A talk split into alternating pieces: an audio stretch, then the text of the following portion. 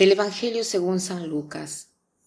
En aquel tiempo Juan envió a dos de sus discípulos a preguntar a Jesús, ¿Eres tú el que ha de venir o tenemos que esperar a otro? Cuando llegaron a donde estaba Jesús le dijeron, Juan el Bautista nos ha mandado a preguntarte si eres tú el que ha de venir o tenemos que esperar a otro. En aquel momento Jesús curó a muchos de varias enfermedades y dolencias y de espíritus malignos, y a muchos ciegos les concedió la vista. Después contestó a los enviados, Vayan a contarle a Juan lo que han visto y oído. Los ciegos ven, los cojos andan, los leprosos quedan limpios, los sordos oyen, los muertos resucitan y a los pobres se les anuncia el Evangelio. Dichoso el que no se escandalice de mí. Leyendo este pasaje, mm, me he sorprendido porque Juan el Bautista era aquel que había indicado a Jesús como el Cordero de Dios que quita el pecado del mundo. ¿Cómo es que ahora está en la cárcel y desde ahí manda a dos de sus discípulos donde Jesús a preguntarle, ¿eres tú el que debe venir o esperamos a otro? Al inicio me ha sorprendido, ¿no? Eh, me he preguntado yo misma, ¿cómo Juan? Tú nos has anunciado a Jesús y después haces esta pregunta. No estás ni siquiera seguro si es Jesús el que ha de venir o debemos esperar a otro. La respuesta que me he dado es esta, que Jesús, que Juan, perdón, estaba segurísimo que Jesús era el Mesías pero ha mandado a estos dos discípulos para que también ellos sean discípulos de Jesús, para que tengan ellos la prueba de que Jesús es verdaderamente el profeta anunciado. Porque si Juan no hubiera eh, tenido esta seguridad, no hubiera mandado a sus discípulos a Jesús.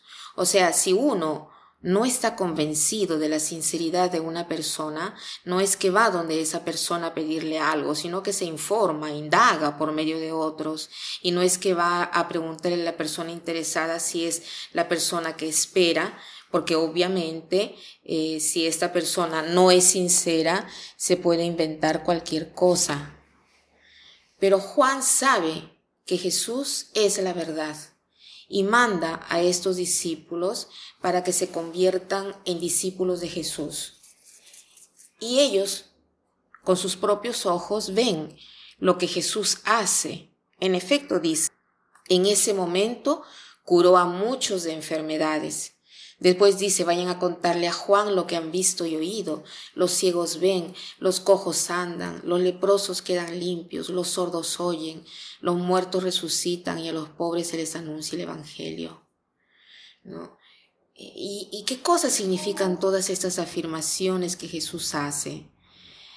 Son afirmaciones de milagros, pero milagros bien precisos que habían estado ya preanunciados por Juan el Bautista, porque él conocía muy bien al profeta Isaías y era aquel que había preanunciado lo que está detallado aquí.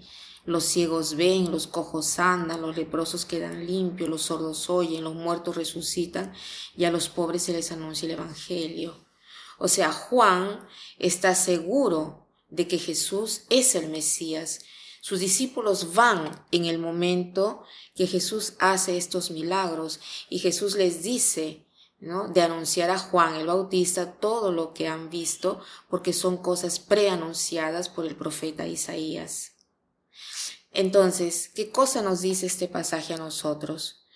Que nosotros podemos, como Juan el Bautista, hacer conocer a Jesús enviándole directamente a Él, o sea, haciéndoles eh, hacer una bella experiencia de Jesús a alguien, haciéndoles experimentar cómo Jesús te ayuda a caminar, te ayuda a ver, te ayuda a oír, te da el gozo, probar para creer. Debes mandar a alguien a Jesús.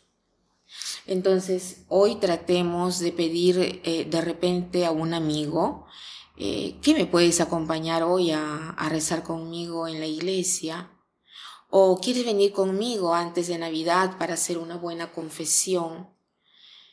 Hagamos el propósito de ayudar a alguien a conocer a Jesús directamente, no solo porque lo anunciamos nosotros, sino que llevémosla a esa persona a hacer una bella experiencia de Dios, a hacer una experiencia de oración.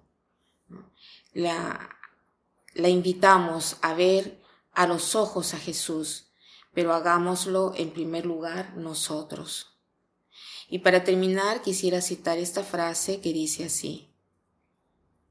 A veces la ambición del mundo tiene el volumen demasiado alto para sentir la voz de la conciencia.